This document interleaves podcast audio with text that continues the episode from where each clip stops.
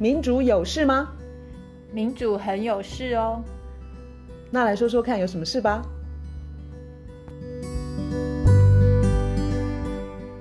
嗨，新年好，我是苑少。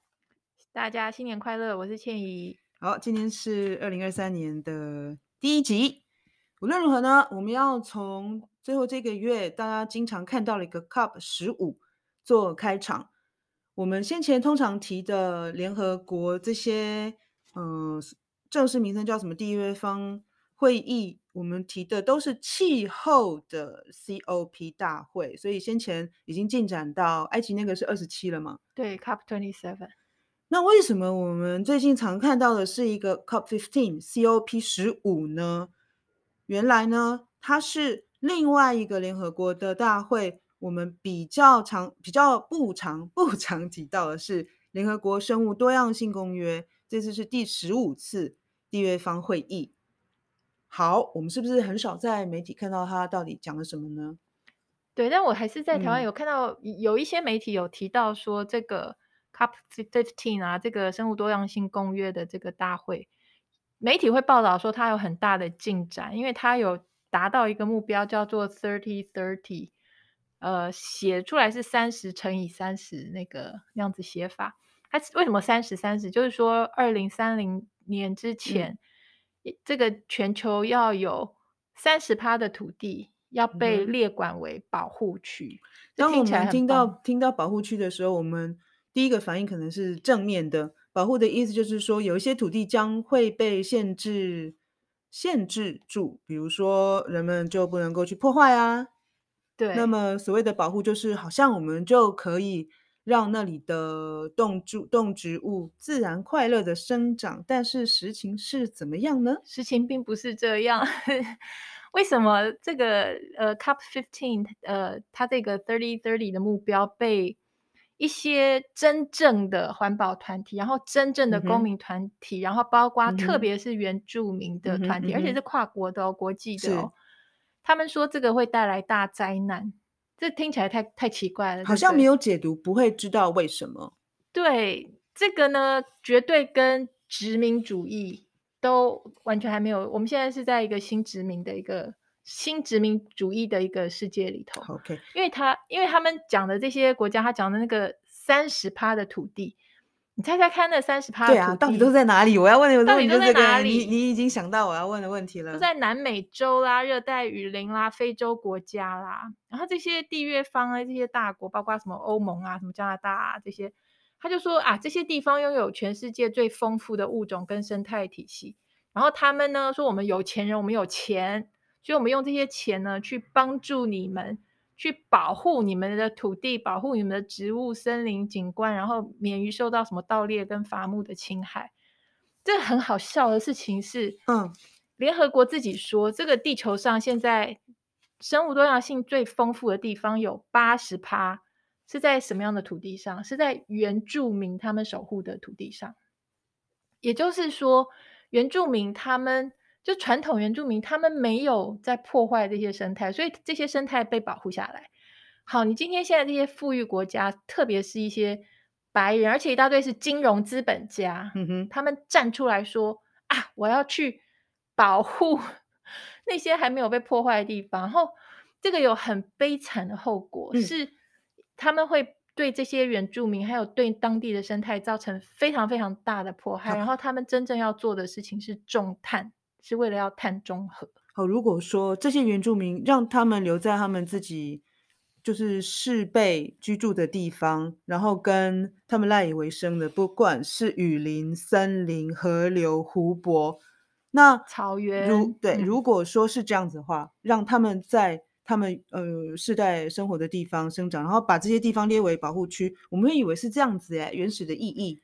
不是哦，你知道这次在他们决定 thirty thirty 的时候，原住民的团体他们特别提出来说，嗯、你那个 thirty thirty 你自己去找你自己的地，你那个 thirty thirty 你要用到的地不可以用到我们原住民的，我们会讲说传统领域嘛，就是我们世代居住的这些，我们祖先就在这边，你不要动到我们，对，你不要动到我们，嗯、你们拿你自己的地，你可以把你那个华尔街产品，你可以去把你的那个石油公司那些什么产品，然后你去那边种树，我没意见。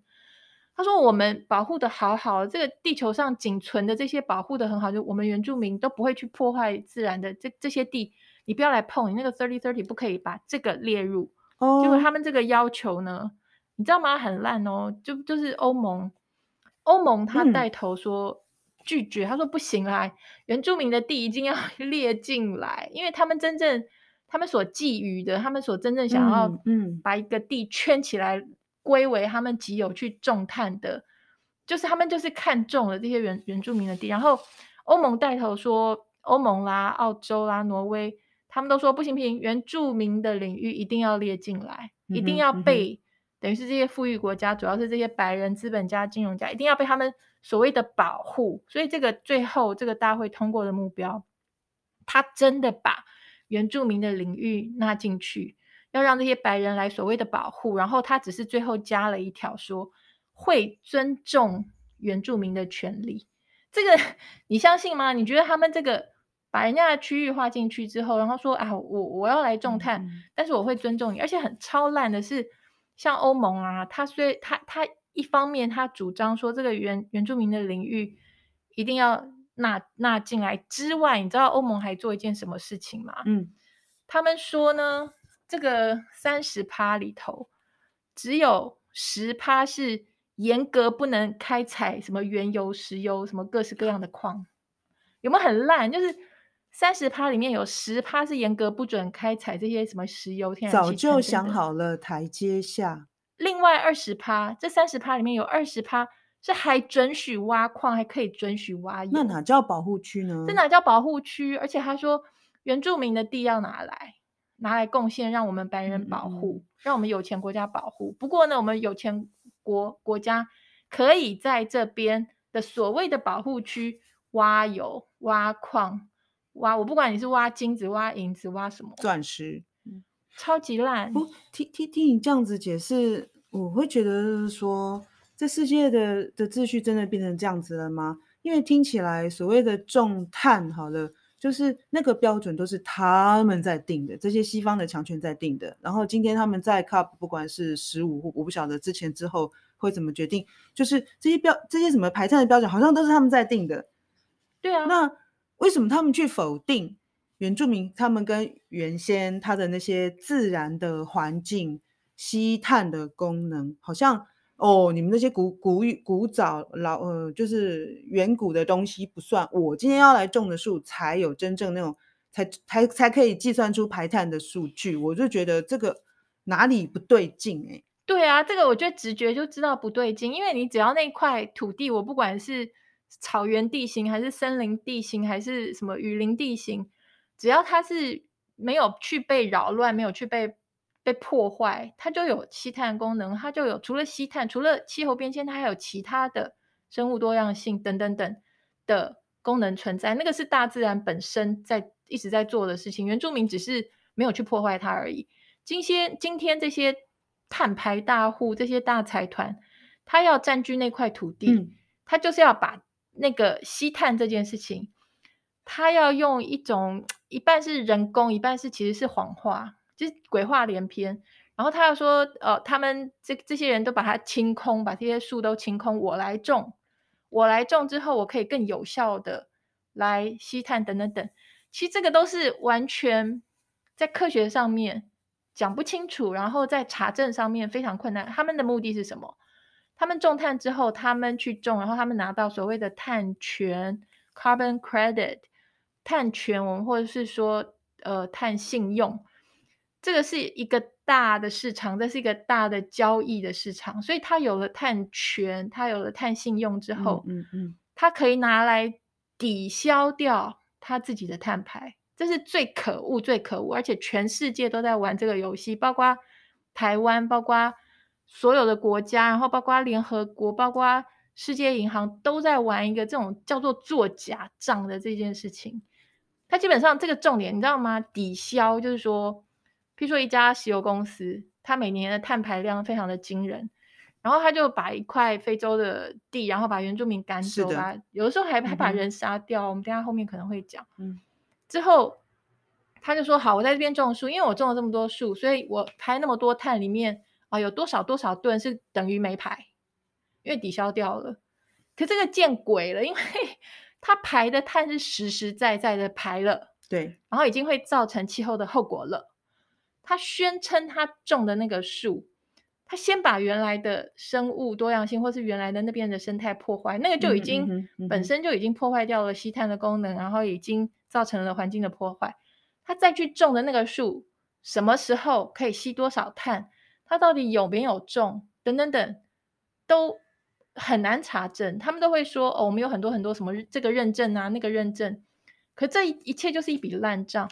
所以它它排出来的碳是已经实实在在的碳，它现在在地球的另外一端去迫害了一堆，就是很很没有排碳的，特别是像非洲啊、中南美洲这些原住民，他去破坏他们的家园，然后在那边种碳，然后说这个这个就是可以拿来抵消我排碳的，嗯嗯，而且这这些东西还可以让很多人发财，因为现在这个碳交易、这些碳信用。然后什么碳汇的交易等等等，都都让一些什么，包括保育大户，我们观念里头的很多保育大大户，大家可能常听到的有一个是 WWF，是一个有一个熊猫，先前是用猫熊当做、那个、对对猫熊，是 World Wild Wildlife 呃 Foundation 吧，对，还有其他很很多什么 IUCN 啊，什么 TNC 啊这些。是全球的保育大户，这些保育大户也都非常的有问题，因为他们现在就在这个碳权的创造、碳信用的创造这个金钱游戏里面扮演了很重要的角色。他们在他们所谓的保育的区域破坏生态、破坏物种，然后伤害原住民或是当地居住了很多代的农民等等等，或是村民。而且有的时候非常暴力血腥，他们做的跟产业是一样的事情，尽管他们是挂着 NGO 的招牌，对，他们等于是彼此共存共荣。就是一方面，这些保育团体，因为要有他们在，你才能够进到一个地方说“我来保育”。你如果我只是一个石油公司，你就直接到非洲一个地方说，那没办法，那没办法，你一定要有这些保育大户。嗯、然后这些保育大户，他们现在做这些卖碳权的事情，或是。统筹这些，他们会讲说叫做以自然为本的解方，就是以大自然为基础的气候的解方，嗯哼嗯哼，来解决气候问题。可这个非常的好笑，所谓的自然为为本的解方，你知道原住民他们也是自然为本的解方，可是他不会说，哎，大家我这个这个有专有名词叫做以自然为本的解方，嗯哼哼，原住民他们的。智慧，他们的传统就是尊重大自然，都是取自大自然。对，对，然后可是今天这些大财团，所以你知道吗？像这一类的什么碳权买卖啊、重碳啊、嗯嗯、自然为本的解方，这很多资金都是来自于哪些企业？就是什么 Shell 那个化石燃料吗？化石燃料，壳牌啦、BP 啦、英国石油公司啦，然后像法国的道达尔，然后还有跟因为很多食品业跟畜牧业，他们也碳排受到很多批评，嗯嗯、所以像什么联合去买碳权，对，什么联合利华、什么雀巢，这些都是我们在讲批评新自由主义的论述里头，这些都是名声很不好的大的跨国财团，然后包括微软等等等，还有一些金融公司，什么 BlackRock 这些，都是名声不是很好，有点、嗯、就是。可以说有一点点恶名昭彰的这些公司，他们非常非常每个人都在出钱挺以自然为本的解放，可是他们实际上在做的事情，对这个地球而且对人权造成很大很大的伤害。我刚刚听你这样讲哦，我才就是联想到，就是说我在读那个刚果的例子的时候，那的确刚刚果的一些自然公园，应该就是像自然保育。嗯呃，园区那种概念的，是一个总部设在纽约的保保育团体在做管理。然后你刚刚，我我我有本来有有一些有点搞不太懂那个逻辑，然后原来你刚刚这样讲，我就大概可以联想起来，就是说，不管是企业，就是大型的化石燃料的集团，或者是食品嘛，你刚刚有提到食品，嗯、然后嗯，呃、大家都觊觎这些我们以前所谓说处女地啊，不管是。南美或非洲，然后你刚刚提到殖民主义这样子的词，我就心有所感呐、啊。就是这些标准都是西方强权国家定的，然后他们就拿着这个标准跑去人家比我们以以非洲为例好了，嗯、跑去跟他们说：“哦，我做的事情是对你们好，对地球好哦，我要种树。这个树我们都喜欢树，因为树给他们带来好处嘛，就是给那个什么碳权交易什么的。嗯”然后对于那个住在当地的人莫名其妙啊，对，突然种了这个树，哎，跟我什么关系呀、啊？而且还把人家赶走。然后最主要就是说，这些标榜以自然为基础的解方，嗯、我们要怎么讲比较顺口？自然为本的解方，解方嗯，他们可能会用什么？因为我我读到的字眼，它叫做单一物种，不太知道他们是不是一次就是种同样的树啊？这样子比较干单啊，就是效率比较高。对，可是实际上那个其实是对那个什么生物多样性其实是没有什么没有什么好处的。没错。然后我就觉得说啊，那他们都不用找跟。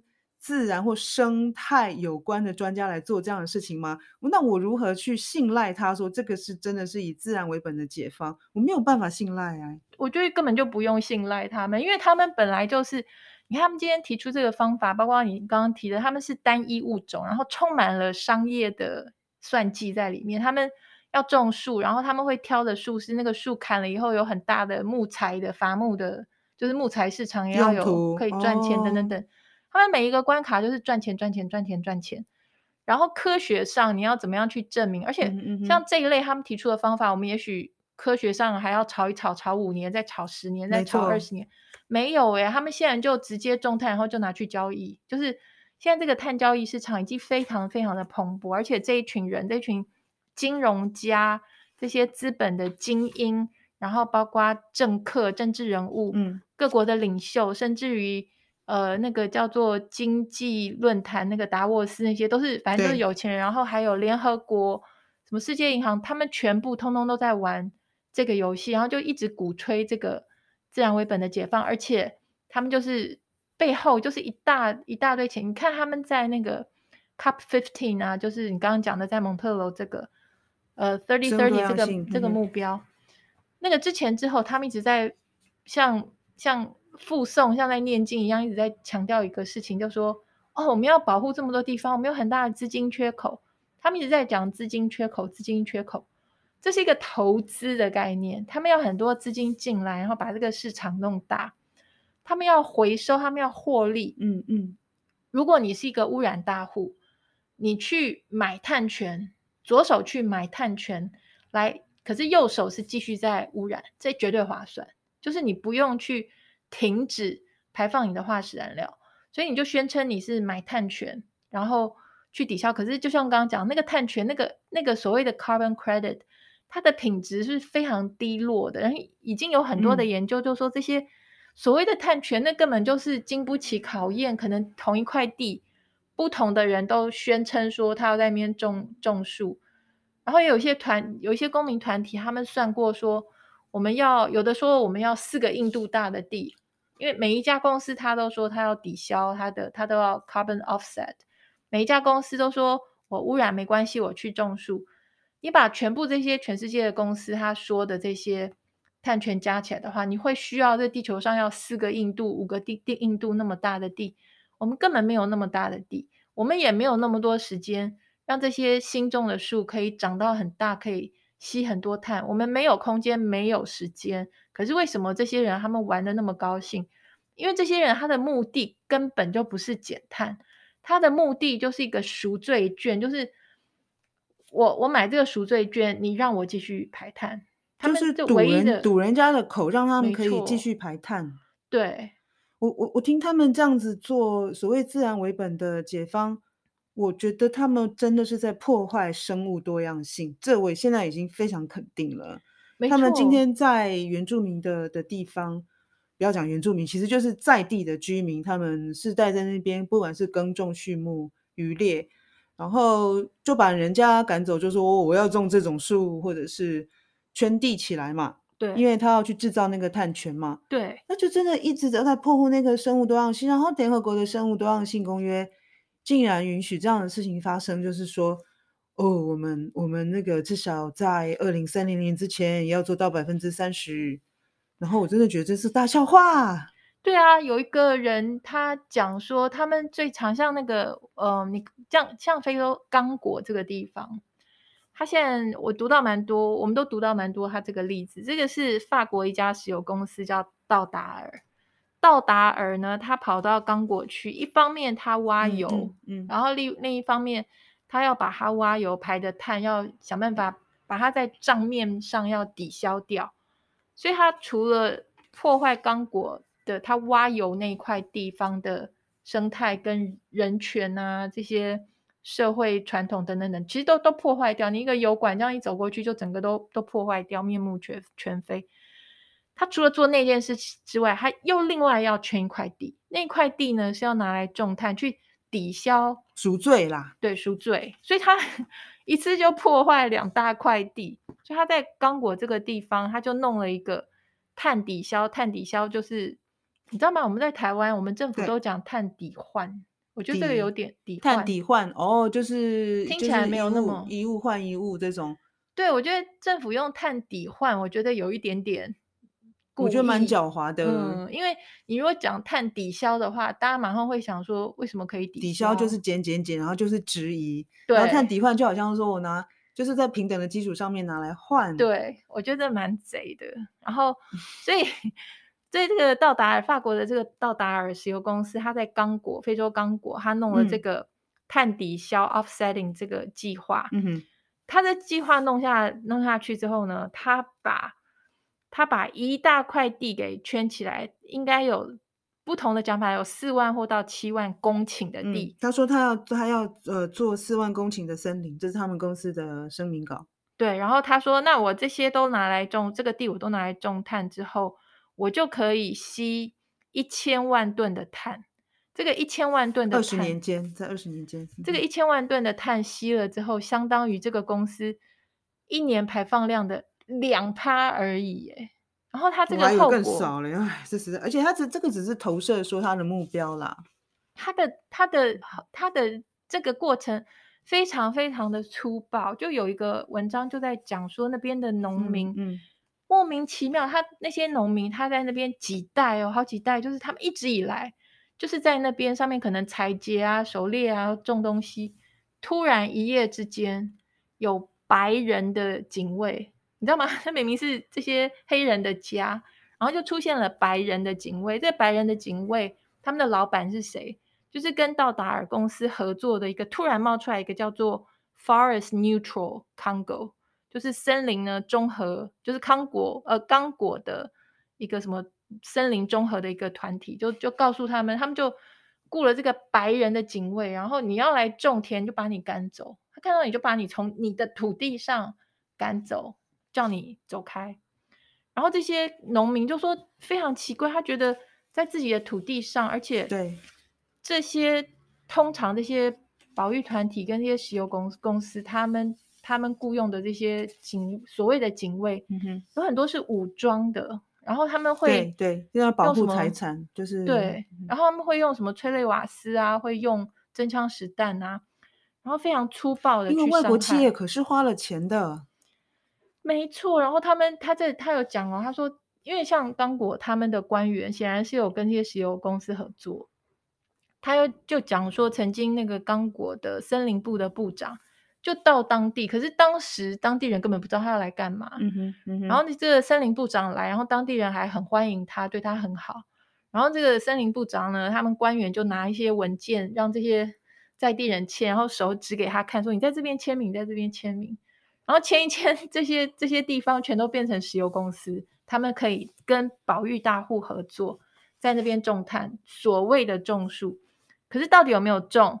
到底种的效果是怎么样？真的能抵碳吗？这些都是问号。可是重点是，已经可以拿去变成碳权、嗯、或是碳信用、嗯，要不然拿去卖，要不然就是自己抵消自己公司的碳排。这这个制度真的真的太烂了，我看了非常的生气。道达尔做的坏事还蛮多的，可以再讲一下那个超级强的油管吗？哦，然后，然后对，然后才有延伸到说被告的事情吗？他的就是因为他是在那个乌干达，嗯、对，对对对对，他有他有呃开采石油，那么这个开采的石油总要运出来吧？嗯，所以他们就要呃设计就是一个超级长的的油的输送油管，就是一千四百四十五公里长，一直很长。呃，它它好像是好像是最长的，诶，还是第二？拍摄我要一下子忘记我看到了，呃，但是一千四百四十五公里是从乌干达，然后跨呃坦桑尼亚，从坦桑尼亚的港口运出来，嗯。那这个这整整整个油管呃行经之路，它是破千人数达到十万人，他们就是被要被迁移嘛。然后他在那他在那乌干达，你看哦，他在这边要做的所谓的交换，这里可能不是以自然为本的的解方，但是他赶人走嘛，然后用了人家的那个自然公园嘛，他在自然公园里面也有钻油井哦。结果呢，他做的事情就是富裕黑犀牛，保护黑猩猩跟他们的森林栖地。无论如何，我觉得就蛮表面功夫的啦。对啊，而且到达到达已经被告得很惨了，就是因为这样的事情。然后在法国也有个法令，嗯，它就是规定，就是说你总部设在法国的公司，嗯、你在世界呃其他国家的分公司。你要去就是调查是不是对当地的环境跟人权造成影响，嗯，然后你要把那个就是所谓的路径图，你要规划出来，你要调查跟说明清楚，就是如果你有对对呃当地造成破坏的话，你要给予补偿。嗯，然后这个事情就是因为那个好像是是印度还是孟加拉。你知道吗？就是那个，就是围楼有没有？然后就有很多纺织工厂，然后倒闭之后，嗯嗯，就这样子设设下的法令。法国是第一个，嗯，所以这个这个这个这个叫什么案子有指标性的意义，嗯，现在还没有还没有宣判。但是就是说，呃，是法国跟乌干达的 NGO，嗯，就是他们就去告说，哦，你这个总部设在法国的公司哦，你那个在别人的国家哦，你造成人家的那个环境啊。然后就是人权、生存权的，你就严重影响他们的这些这些权利，所以就是就告到法院去了。对啊，所以这是一个恶名昭彰。当然，道达尔不是唯一一家这种恶名昭彰的化石燃料公司，嗯、其他的像 Shell、像壳牌，它也是同样在做同样的事情。嗯嗯嗯。然后这些啊，我们听起来好像距离我们很遥远，表面上你听起来好像跟我们台湾没什么关系。错，这些都跟我们台湾有很大的关系。我们台湾呢，政府就是带头在提倡碳抵消。你若把现在在修法，然后应该会修得蛮糟的，的的这个温管法要修成气候法，下个礼拜就过几天可能就要讨论表决。这个温温管法，这个新气候法里头，政府一直强调，一直强调抵换抵换，其实旧的温管法就有。就在法律里头一直在讲 carbon offset，就是一直在讲碳抵换。我们刚刚有讲到，应该讲碳抵消。他一直在讲说，他要建立碳交易、碳信用、碳权，然后不断的说碳抵消、碳抵消。这这个法里头提了几十次，所以其实我们的政府就是在带头，也在参与全世界这些金融精英、这些有钱国家，他们一直在鼓励的这个。碳抵消或是自然为本的解方，总之就是到一些地方去种种树，然后譬如说台湾呃那个中油之前就有讲说啊，我们的天然气是碳中和天然气啊，这是怎么做的呢？怎么做的呢？碳为什么会天然气是碳中和呢？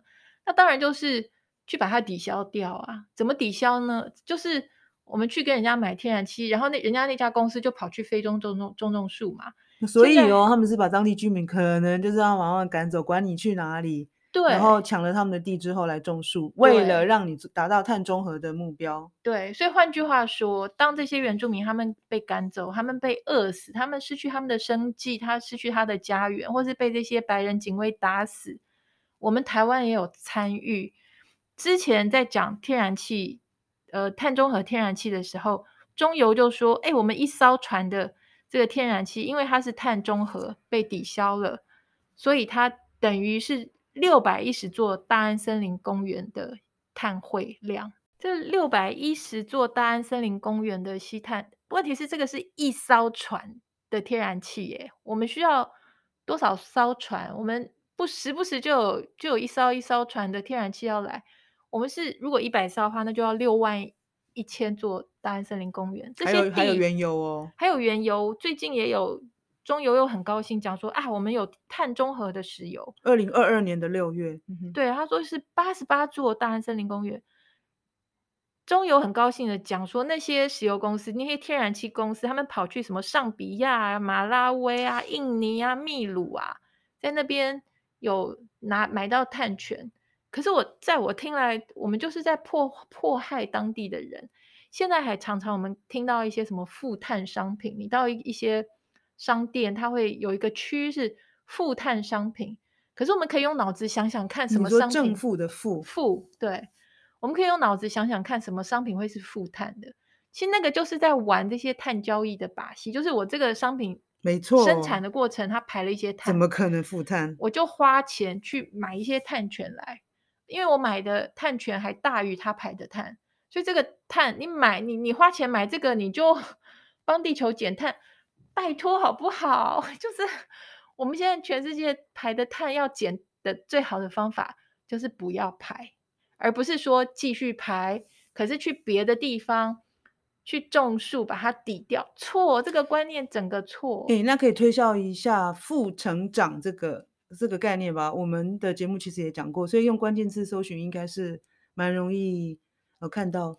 去去成长，去成长，去成长是什么？对对对，去成长，去成长就是你要少生产，去成长就是减减减减减减，因为我们的碳排就是问题在这边。可是因为那些石油啊碳排大户，他不要你走那条路，他想要的那条路是让我继续排，让我继续排，你也多消费，大家一起排。然后我们虽然有排类，就当做没排吧。因为我们去某个地方种了树，或是我说我去哪个地方种了树，就把它抵消掉了。这个账，这个账，你知道他们把我们骗得团团转。这个东西呢，现在越来越可怕，是因为那个我我们几次讲到联合国的时候，联合国那秘书长他讲气候变迁，他常常讲出来很好的话，嗯、就是他叫什么古特瑞斯，对不对？我一直都觉得他还蛮诚恳的，可是对啊，就说他说我们现在这样子的，我们现在的的模式其实是呃朝着地狱冲过去。我还记得他讲这样的话，对对对，他讲很多话，我都会觉得他蛮诚恳。可是我这一次在读这些资料的时候，我，我有有开始有一些疑虑，因为他呢，他他只就他任命了一个人去研究这个探视，哎、就是减碳跟碳势。他任命的这个人叫做 Mark Carney，这个 Mark Carney 他原来是高盛证券，你知道吗？就是证券啊、金融啊这些一大堆钱搬来搬去的这些很厉害的人。古古特瑞斯他聘任了这个 Mark Carney 之后，这个 Mark Carney 他就是主导了一个任务编组，专门去研究怎么要怎么样让这些碳抵消、碳交易、碳市可以更大。然后他就带头去写了报告，之后就说，我们需要，因为现在碳抵消太重要了，我们要把我们排的碳都抵消掉。他就这个这个任务小组就发了一份报告，可是问题是那一份报告它里头提了碳体碳抵消提了两百三十八次，可是这这整份报告提到化石燃料提了几次呢？一次，也就是说。今天化石燃料一直在排碳，一直在排碳。可是这些金融精英他们想到的方法，就是在账面上，我要怎么样可以形同是把我排的碳抵消掉？现在看起来就是化石燃料已经变成一个脏字，不要讲，好像因为它是一个一个一个诅咒或者是一个很脏的字。好，他们换了一个形式来讲，就是碳抵消。今天你要说什么化石燃料啦、碳排大户啦。越来越不会存在了，因为我们都买了一大堆的碳权来抵消，都抵消了，都抵消了。所以碳抵消现在可能是下一个阶段的脏字。对啊，碳抵消，我对我来说现在早就已经是脏字了。我们为什么会谈碳中和或是净零？嗯，我们以前有一集谈到净零，为什么会变成 net zero？就是因为。不要真的零，他们啊，他们觉得不要真的零，嗯、就是虽然我排，你就当我没没排嘛，所以才会说 net zero，才会说净零。这里头就一大堆什么碳中和，我虽然有排，可是它被中和掉喽，嗯嗯、就是排了跟没排没排一样哦。我有买碳权，所以抵消掉喽，有有排跟没排一样。所以除了抵消，你刚刚说我国的新法，我们用的词是碳什么抵换。哦，所以碳抵换也意思是一样的，要注意的。碳抵换，碳抵换就是碳抵消，意思就是要让企业虽然有牌，可以变成跟没牌一样。所以，因为这个不是光是台湾政府在玩，我们是加入，我们打国际杯，我们与国际接轨，就是全世界在玩这种假的减碳的时候，台湾的政府跟企业也会非常的焦虑，他们会觉得大家都在做假账，为什么我们不能做？嗯，所以就变成碳抵换跟碳抵消，其实都是一直这是一个障眼法，就是让大家继续的排碳，继续的制造碳。那在这样子的障眼法之下，我们就不会去想说我们要怎么样改变我们的经济生产模式、生活模式，然后习惯。对，这里头因为它的发展越来越金融化，你看，明明是一个减碳的问题，这是一个社会一个民要民主社会要拿来讨论的事情。当它被金融化的时候，它变成金融的事情、市场的事情的时候，它就一切交给精英。那个地方是民主的化外之地，那是一些懂得交易、懂得金融游戏的人，他们去玩。所以减碳这件事情慢慢就变成不是我们一般人能够参与讨论，那个变成说一个非常专业、非常非常复杂的金融精英才懂的事情。嗯、所以这变得很恐怖。这慢慢慢慢，我们减碳这件事情，我们一般人已经无从智慧，因为它已经变成专业的金融的。高层的高阶的精英，他们在玩的，这样真的不行哎！我我本来一直相信，就是说减碳可以到我们每个人的手中，因为我们想要一个新的新的经济的模式，然后我们真的有有要，我们真的想要减少碳排的话，哎，真的啊，就是从你看嘛，我们不管说生活方式，包括什么运具嘛，然后包括真的就是减少一些。我不知道哎、欸，生活方式是什么吗？就是新的消费习惯啊。对，我觉得最重要的是，我们要把那个压力放在真正的碳排大户身上，嗯、而且我们不要去相信碳抵消这件事情。对、嗯，因为我们个人能够那个真的是障眼法到到令人太可恶了。我们个人能够排多少或是减多少，去跟碳排大户比，真的是少之又少。那些碳排大户，他们的财富一直在增增加，嗯、他们的碳排一直在增加。然后他们一直糊弄我们，说我排了跟没排一样，因为我有买碳权。可是那都是骗人的。这个东西跟我们长期以来一直相信的一个叫做企业社会责任。企业社会责任，嗯、这个对我来说是一个脏字，是因为我们一般人，我们不会说，我如果想要杀人放火，你不会告诉我说，那就软性的，然后叫一个我是杀人放放火的人说，哎，你要负一点社会责任，就是。你虽然要杀人放火，你还是要负起社会责任。你不要杀太多人啊，你不要放太多火啊。可是为什么企业它是负社会责任？它不是用法律硬性去要求说你不准再排排碳，或是你只能再排十年，你要递减你就给我。为什么不是硬性的法律是去规定那一群人？因为那一群人他们太有影响力了，嗯，他们去影响法律，然后让法律不能去规范他，然后他们就说啊，不要这样硬性的规范我，我就社会企业责任。这是在批判新自由主义的论述里面，都是把社会企业责责任当做脏字。我觉得我们大家都被洗脑，都会觉得，嗯，你看那企业好棒哦，他都负起了社会责任，那是很错误的观念，因为他们这些大企业，它已经就影响了你的法律，让法律不能够硬性的去规范它，这个是不 OK 的。所以我以为我们只要呃凝聚了共识，我们就可以要求，不管是用法律面，或者是是其他，就是要求。这些企业他们是逐年要递减碳排，我以为这件事情是做得到的。我们应该要这样。他们现在在有点摸摸我们的头，然后告诉我们说：“啊，你看，我都负了社会责任，我还去买碳权呢。嗯”嗯嗯嗯，真的不是很恶心吗？所以当我们知道他他买的碳权是用这样子的很很很廉价的方式，我的意思说他只有付货币的钱嘛，可是他就是。对，用非常呃简便的方式，然后对粗暴、残忍，没有真的尊重呃人跟环境的方式在做。然后他给你看的就是树，对，给你看树的照片，对，照片或者是数据，他给你看表格，对，因为就是说哦，多少多少棵树在多少的面积，那么这么一年呢，它能够吸多少的碳？你看到就是一个一堆数字跟表格。对，这整个过程，对，这整个过程都有很多共犯，有很多那负责交易的团体，有一些是保育大户，嗯嗯，有一些是金融的，有一些是官员，其实很多的共犯弄成这个结构。所以住在当地的，不管是人或者是动物或者是植物，他们可能就是默默的，或者声音被人家压下去。所以我们不知道所谓的碳权背后，其实是有人在哭泣，或者是植物、动物都没有家了，然后他们以用他们形式在哭泣。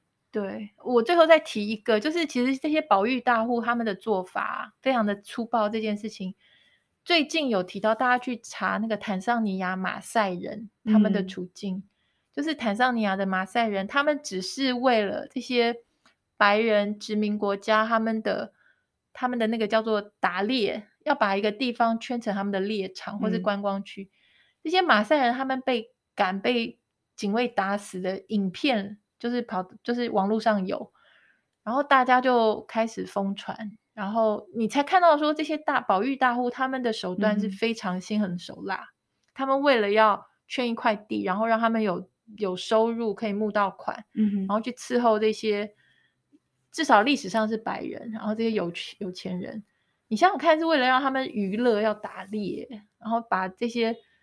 原住民族这样子拿枪打死，嗯、然后把人给赶走，然后他当中这些保育大户，他们雇佣的这些警卫，他们有的时候也是性侵妇女，然后去掠夺财产，烧毁人家的、人家的家园等等的，什么都做。所以这是一个长久以来的问题。我们今天在讲碳权、碳交易、重碳的时候，这些一切都结合在一起，就是一个。巨大的，我们夹带了很大的权力跟暴力，对，进去这些国家。然后我想提醒的是，他他们这些被我们 用所谓的碳权去去侵害他们权利的这些地方，他们其实碳排都比我们少，非常非常的多。对，然后其实是碳排非常严重的人去欺负碳排非常少的人，这个世界这些事情正在上演。没错，至少我希望可以有更多人看到这个事情。嗯，需要有更多讨论。嗯，好，好，今我们二零二三年还是要保持一点正面的希望吧。对，大家加油！自然为本的解方不是真的解方。没错，拜拜，拜拜。